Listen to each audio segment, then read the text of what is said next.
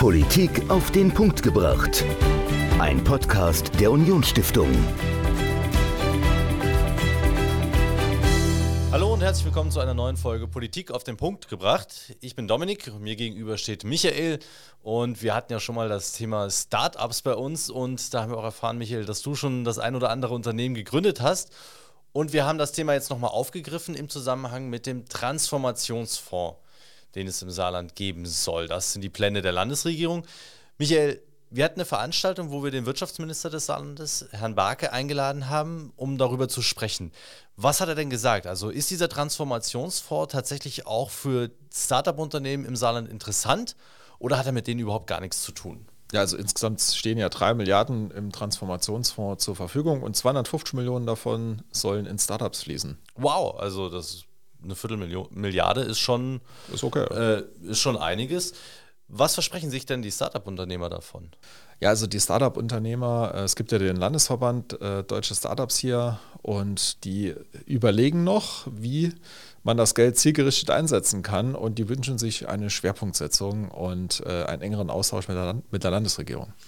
Und du hast mit zwei Vertretern vom äh, Landesverband Deutsche Startups äh, gesprochen, mit äh, Caroline Ackermann und Bernd Pohl. Habt ihr auch über das Thema gesprochen? Ja, ja, klar. Also wir haben über das Thema gesprochen und Bernd und Caro geben da einen interessanten Einblick auch äh, über ihre Vita und mhm. das lohnt sich auf jeden Fall da reinzuhören jetzt. Also das ganze Interview Michael mit Caroline Ackermann und Bernd Pohl zum Thema Startups und Transformationsfonds im Saarland. Das ganze Interview hört ihr jetzt. Viel Spaß. Ja, heute zu Gast bei mir im Podcast Caro Ackermann und Bernd Pohl. Herzlich willkommen, Bernd. Herzlich willkommen, Caro. Hallo. Ähm, vielleicht könnt ihr euch unseren Hörerinnen und Hörern einmal kurz vorstellen. Und Caro, wir beginnen natürlich mit dir. Ja, vielen Dank. Ähm, genau, ich bin die Caroline äh, oder äh, darf mich wieder gerne auch Caro nennen. Ähm, bin Gründerin von oder Mitgründerin von Seawater Cubes. Wir sind eine Hochschulausgründung aus der HTW Saar. Ja, sind mittlerweile seit sechs Jahren daran, ähm, ein Anlagenbauunternehmen aufzubauen, mit dem wir Fischzuchtanlagen bauen und vertreiben, mit denen Meeresfisch regional im Inland kultiviert werden kann. Und seit äh, etwas mehr als einem Jahr darf ich Co-Landesvorsitzende vom Startup-Verband ähm, hier für, das, für die Landesgruppe Saarland sein und dort auch äh, ja, dafür sorgen, das Ökosystem ähm, ja, zu intensivieren oder die Rahmenbedingungen für Ausgründungen hier zu verbessern. Und Bernd, du bist ja auch ein Gründer und vielleicht kannst du dich auch ganz kurz vorstellen.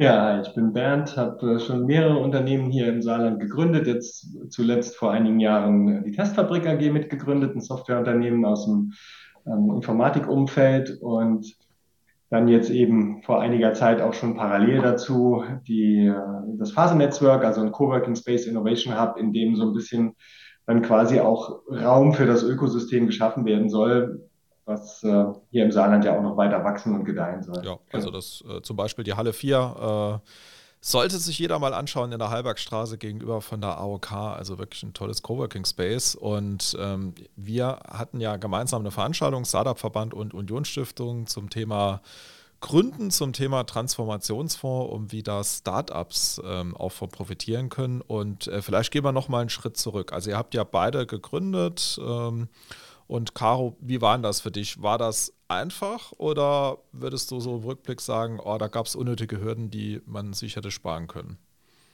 Ähm, ich glaube, Gründen ist nie einfach, sondern immer eine große Herausforderung, weil man mit lauter neuen Themen konfrontiert ist und auch mit vielen Themen, über die man sich vorher so gar keine Gedanken macht, weil man ja eigentlich als Gründer, als Unternehmer, Unternehmerin den Ansporn hat, seine Idee umzusetzen und dann aber auch ganz viel Bürokratisches äh, außenrum auf einen zukommt und rechtliche Themen und natürlich auch Finanzierung, ähm, ja, die eher trocken sind und äh, vor allen Dingen zeitliche Verzögerungen reinbringen. Wir haben ja parallel zu einem Forschungsprojekt aus der Hochschule ausgegründet, von daher hatten wir, glaube ich, eh so ein bisschen einen längeren Start oder das hat sich eher ein bisschen ja, über eine längere Zeitspanne gezogen. an sich hat das schon gut geklappt, aber natürlich würde ich mir aus heutiger Perspektive auch wünschen, dass man hier eine GmbH irgendwie online anmelden kann im Saarland äh, und dass alles ein bisschen schneller geht, auch was Handelsregistereintragungen angeht. Auch das merken wir heute noch, wenn es da irgendwelche Änderungen gibt, was Gesellschafterliste und so betrifft. Da warten wir teilweise drei Monate, bis wir da einen neuen Auszug irgendwie abrufbar haben. Ähm, das sollte auf jeden Fall alles schneller gehen. Ähm, ja, auch die Banken können manchmal ein bisschen schneller arbeiten oder mit weniger Papierkram. Also da jetzt, wenn man bei einer saarländischen Bank zumindest äh, sich da ansiedeln will und ein Konto eröffnet, das ähm, dauert auch äh, nochmal die eine oder andere Woche zu viel. Aber grundsätzlich, wir haben es ja hingekriegt, äh, hat das einigermaßen geklappt. Ja, und Bernd, du hast ja schon mehrere Unternehmen gegründet. Äh, wie war es bei dir? Ähm, vielleicht kannst du das auch noch mal ganz kurz beschreiben, was da die Herausforderungen waren. Ja, ich denke, ich habe tatsächlich so ein bisschen die, die Entwicklung des Angebots auch mitverfolgen können über die letzten äh, ja, sehr vielen Jahre. Ich sage da keine Zahl dazu. Wir haben auch schon bei der ersten Unternehmung sehr früh angefangen, bereits am Starterzentrum der Universität. Das war also wirklich schon sehr früh, auch bundesweit sehr früh ein erster Anlaufpunkt, um eine Gründung überhaupt mal anzugehen, wenn man noch nicht sehr viel Background hat.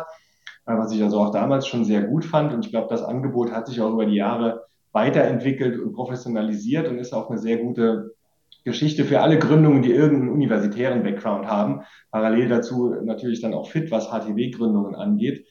Ähm, was ich aber beobachtet habe, ist, dass parallel dazu sich eben auch sehr, sehr viele andere Angebote entwickelt haben. Und da für mich auch zu späteren Zeitpunkten das immer durchaus so ein bisschen undurchsichtig war, welches Angebot für welche Gründung, für welches Startup, für welche Phase, für was auch immer irgendwie gerade passend ist. Also das finde ich äh, relativ unübersichtlich und so ein bisschen ein kleiner, eine kleine Art Flickenteppich.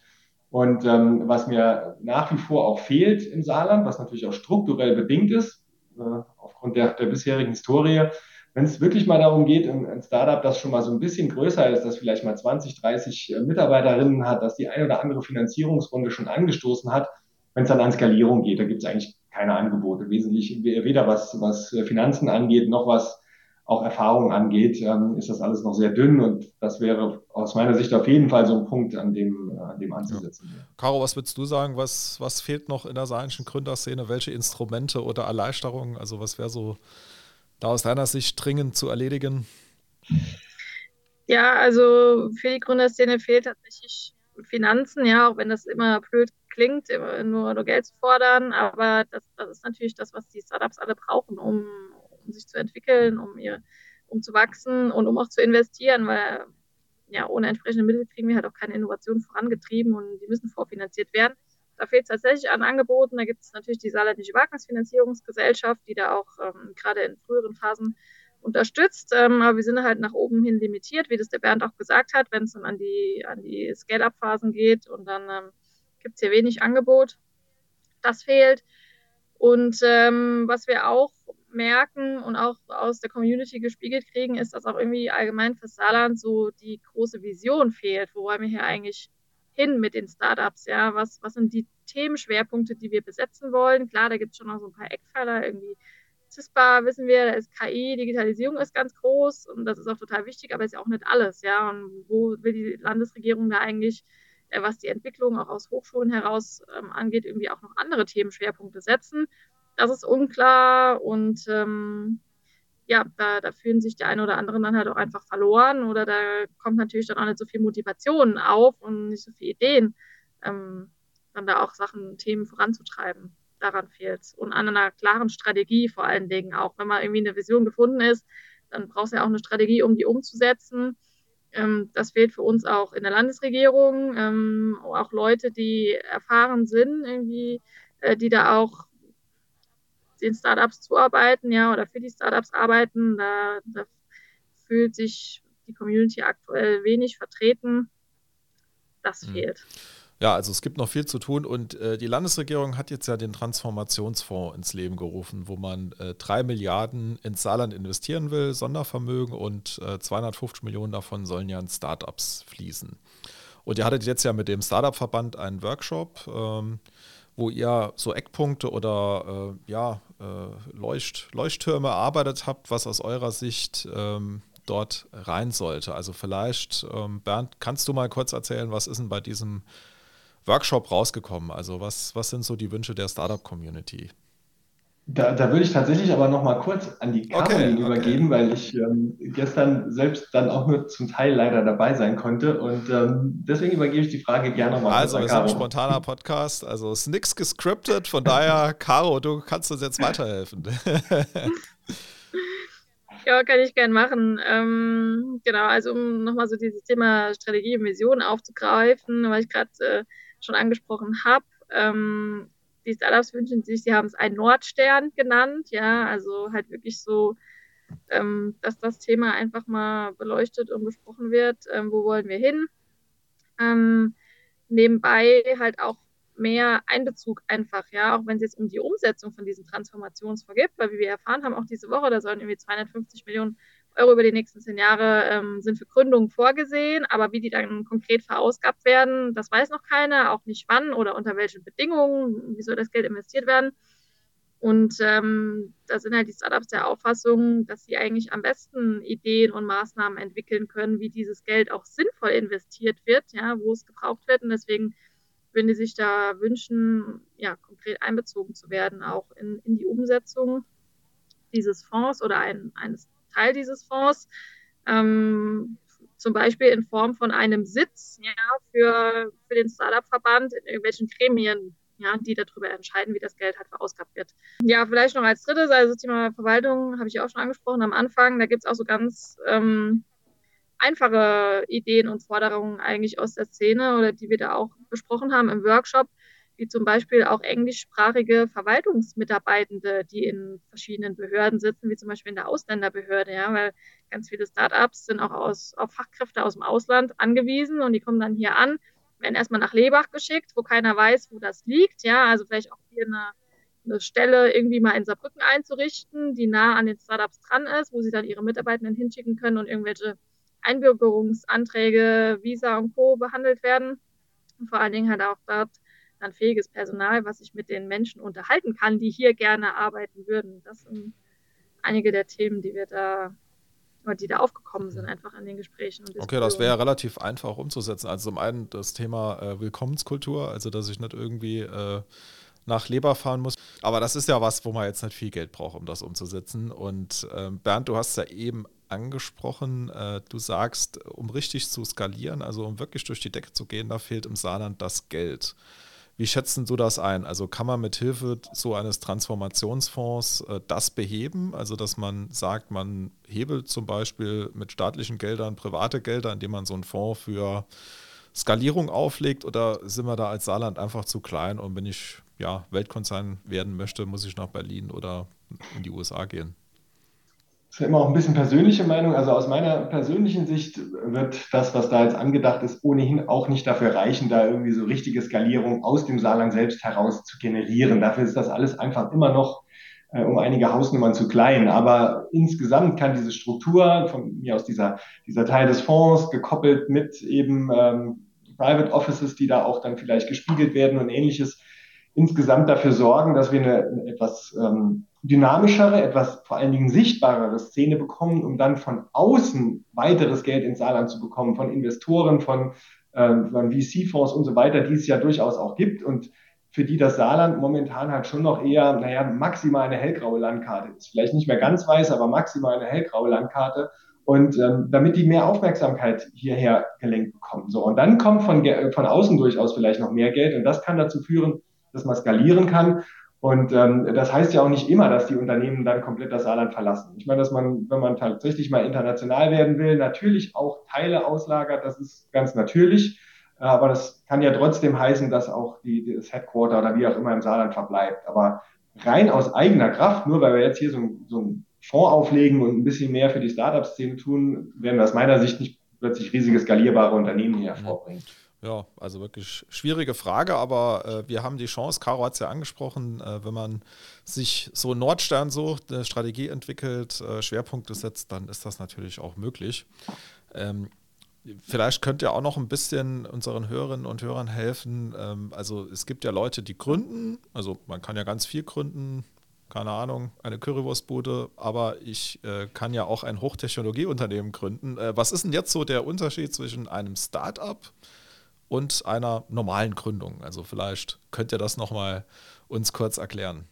Ja, also das muss nicht immer ganz scharf sein, aber natürlich gibt es ein, gibt's ein paar Unterschiede, die sind durchaus ja auch so ein bisschen, äh, ein bisschen definiert. Also das, das eine, was wichtig ist, und das kann durchaus aus verschiedenen äh, Stellen kommen, ist halt einfach mal ein wirklich innovatives Geschäftsmodell. Also das heißt, dass da wirklich Innovation drin steckt, die Dinge, die vorher äh, auf eine gewisse Art und Weise gemacht wurden, jetzt vielleicht ganz anders gemacht werden. Sei es durch eine neue Technologie, sei es durch einen anderen disruptiven Ansatz, der einfach ein bestehendes Geschäft, was es vielleicht sogar schon gibt, plötzlich völlig anders anpackt. Ne? Also einfach mal ein wirklich komplett anderer, innovativer äh, Geschäftsansatz. Das ist mal so, so eine Komponente. Und die zweite Komponente, die auch extrem wichtig ist, das kann sowohl äh, mitarbeitendentechnisch als auch umsatztechnisch sein. Da muss ein, muss ein Skalierungspotenzial dahinter sein. Also das muss, muss möglich sein, da wirklich auch zumindest theoretisch was sehr Großes draus zu machen. Es muss nicht alles sehr groß werden, aber es muss zumindest möglich sein. Ähm, und das sind schon zwei so der Hauptfaktoren, die eigentlich ein, ein echtes Start-up dann auch tatsächlich darstellen und ähm, vielleicht das auch dann noch einschränkend. Und das muss eben nicht, wie dann manchmal aber auch so angemerkt wird, das muss nicht immer Hochtechnologie sein. Das kann, wie gesagt, auch einfach mal ähm, ein, ein, Geschäftsmodell sein, das einfach nur besonders ist. Nimmt mal als Beispiel Airbnb. Ne? Bed and Breakfast gibt es seit 100 Jahren, aber Airbnb hat es plötzlich auf eine ganz andere Dimension äh, geführt. Und das ist auch ein Mega-Startup, obwohl am Anfang da auch nicht sehr viel Technologie dahinter stand, sondern einfach erstmal eine Webplattform, die einfach gut gemacht wurde. Ne? Also, ähm, aber das sind so Faktoren, die, die dann ein Startup äh, auszeichnen. Und äh, was mich persönlich noch interessieren würde, wie ist denn so die Rückmeldung der internationalen Mitarbeiter in den saarländischen Startups? Also gefällt es denen im Saarland oder sagen die, oh, um Gottes Willen, also hier will ich nicht bleiben und ich will nochmal schnell nach Berlin oder München oder weiß Gott wohin? Also wie sind da so eure Erfahrungen? Also da kann ich jetzt auch gar nicht so viel dazu beitragen, weil wir haben tatsächlich noch keine internationalen äh, Mitarbeitenden in der Firma. Ähm, was man halt von anderen Startups mitkriegt, ähm, die Leute haben schon irgendwie Lust hier zu arbeiten und die verstehen auch, dass hier die Wege kurz sind und dass man da vielleicht dann auch ein bisschen mehr Möglichkeiten hat, ähm, weil sie im Saarland auch nicht so austauschbar sind wie vielleicht in Berlin oder, oder an anderen Standorten, jetzt auch rein ähm, im Unternehmen gesehen, was den Wettbewerb unter Mitarbeitenden oder so angeht. Aber es wird ihnen halt schon sehr schwer gemacht. Das ist ja vorhin auch Willkommenskultur genannt. Ähm, Genau, also auch allgemein im Saarland ist ja Englisch sprechen auch noch nicht so der Standard. Ja, da muss, muss viel passieren, dass die sich wohlfühlen. Ähm, Bernd, vielleicht hast du auch noch ein bisschen plakativeres Beispiel. Ja, wir haben in der Halle tatsächlich einige Startups, die mittlerweile äh, einige Mitarbeiter auch äh, aus dem Ausland rekrutiert haben. Und da sind, also das lässt sich einfach auch sehr gut unter dem Begriff Infrastruktur zusammenfassen. Das sind die Anforderungen, die da notwendig sind. Und das fängt tatsächlich, das sind auch mittlerweile viele Familien, das fängt bei einem Kita-Platz an was im, im, Saarland durchaus schon, zum Beispiel mal attraktiv sein kann. Das geht weiter über englischsprachige Schulen, die natürlich auch da sein müssen, damit, damit man hier ankommt. Die Willkommenskultur hatten wir eben genannt, also die Prozesse, die da drumherum sind, damit man das auch wirklich durchziehen kann. Ähm, und dann neben den ganzen anderen Startup-Faktoren, die wir schon hatten, geht das auch sogar rein bis in die Kulturgeschichte, weil junge Menschen, die hierher kommen, die wollen halt ein insgesamt äh, lebenswertes Umfeld haben. Und ähm, wie gesagt, da haben wir schon einige Vorteile hier im Saarland gegenüber manchen, manchen großen Städten, aber eben in einigen Bereichen haben wir noch einiges an Nachholbedarf, äh, wie die Caro gerade eben auch schon gesagt hat. Und äh, vielleicht nochmal das Thema Gründen. Äh, Bernd, du bist jetzt ja auch schon länger dabei. Äh, würdest du sagen, es ist heute sehr einfach, ein Unternehmen zu gründen? Also auch, weil es solche Angebote wie die Halle 4 gibt, wo ich mich äh, einfach mal mit meinem Laptop einen Tag hinsetzen kann für wenig Geld. Äh, und es gibt ja auch viel Beratung oder ist es schwieriger geworden? Also wie ist denn da deine Einschätzung?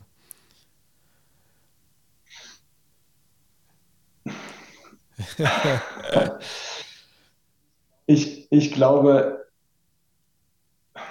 ich glaube, dass ich das, das grundsätzliche, die grundsätzliche Schwierigkeit oder Leichtigkeit beim, beim Gründen erstmal an sich gar nicht groß verändert hat. Es haben sich sehr, sehr viele Rahmenbedingungen äh, in einer modernen Welt verändert.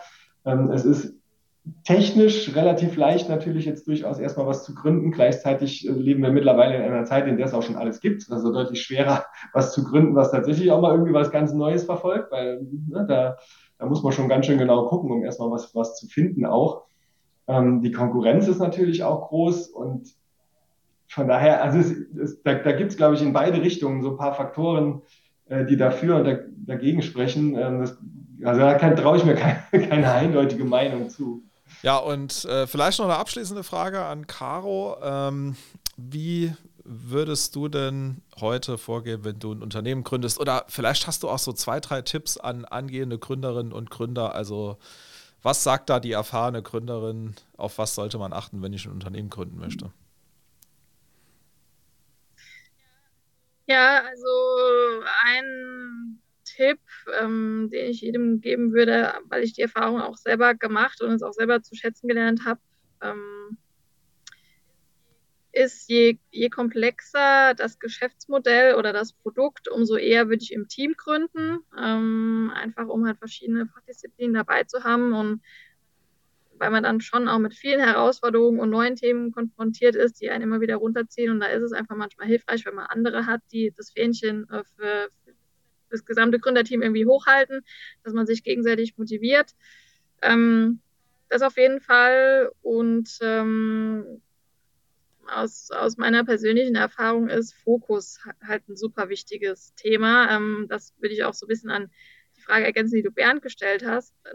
Natürlich ermöglichen die digitalen ähm, Angebote und dieses ganze Networking und überall kriegt man Input, äh, macht es auf der einen Seite leichter zu gründen, auf der anderen Seite bietet es halt auch unheimlich viel Ablenkung. Ja, und ähm, also da einerseits wie auch ja, den Fokus auf dem Kern seiner Idee zu behalten und wirklich sehr eng am Produkt zu sein, das auszuentwickeln, eng bei im Vertrieb auch unterwegs zu sein. Das wäre auch der dritte Punkt, den halt auch viele Hightech-Startups, glaube ich, noch low performen, auch im Saarland, weil es auch nicht genug mitgegeben wird in den Unis, ist halt von Anfang an Vertrieb mhm. anzufangen. Ja, auch wir sind da viel zu spät unterwegs gewesen und es ist wirklich das Einzige, was neben der Produktentwicklung am Anfang wichtig ist für die Firma, um irgendwie weiterzukommen und ähm, sich da auch vielleicht Beratungen reinzuholen, auch von außen, von einem spezialisierten Agenturen oder so, die da auch eine Ahnung haben, wie, wie man sowas schlank auch aufzieht ähm, im Unternehmen. Das wäre der dritte Tipp, den ich geben würde.